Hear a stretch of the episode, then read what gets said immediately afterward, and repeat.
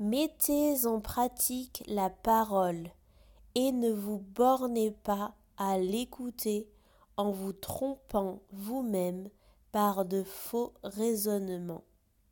Jacques 1, verset 22.